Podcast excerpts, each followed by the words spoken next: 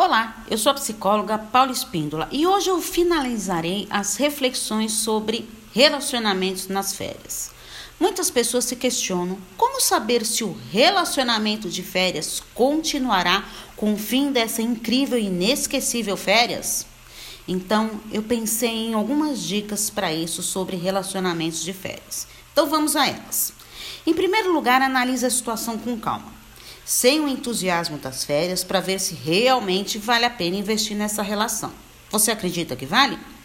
Ver se existe realmente algum sentimento e se esse é correspondido, pois ambos precisam estar em sintonia. Analisar a distância em que se vocês moram perto ou longe.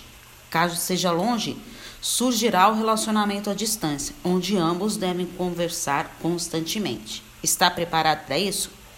Estabeleçam algumas regras, façam combinados de como e quando irão se falar. Tire fotos, envie para ver o rostinho da pessoa amada, fale de assuntos agradáveis para transmitir alegria e paz no coração. E é claro, tem que ter sinceridade para perdurar essa relação. Lembre-se, quando há amor correspondido, sempre é válido investir na relação. E você investiria num relacionamento de férias? Olha, eu vou contar algo pessoal para vocês. Estou casada há mais de 27 anos e conheci o meu marido na praia, numas férias. Então, eu garanto, se tiver amor, vale a pena persistir. Um grande abraço. Tchau, tchau.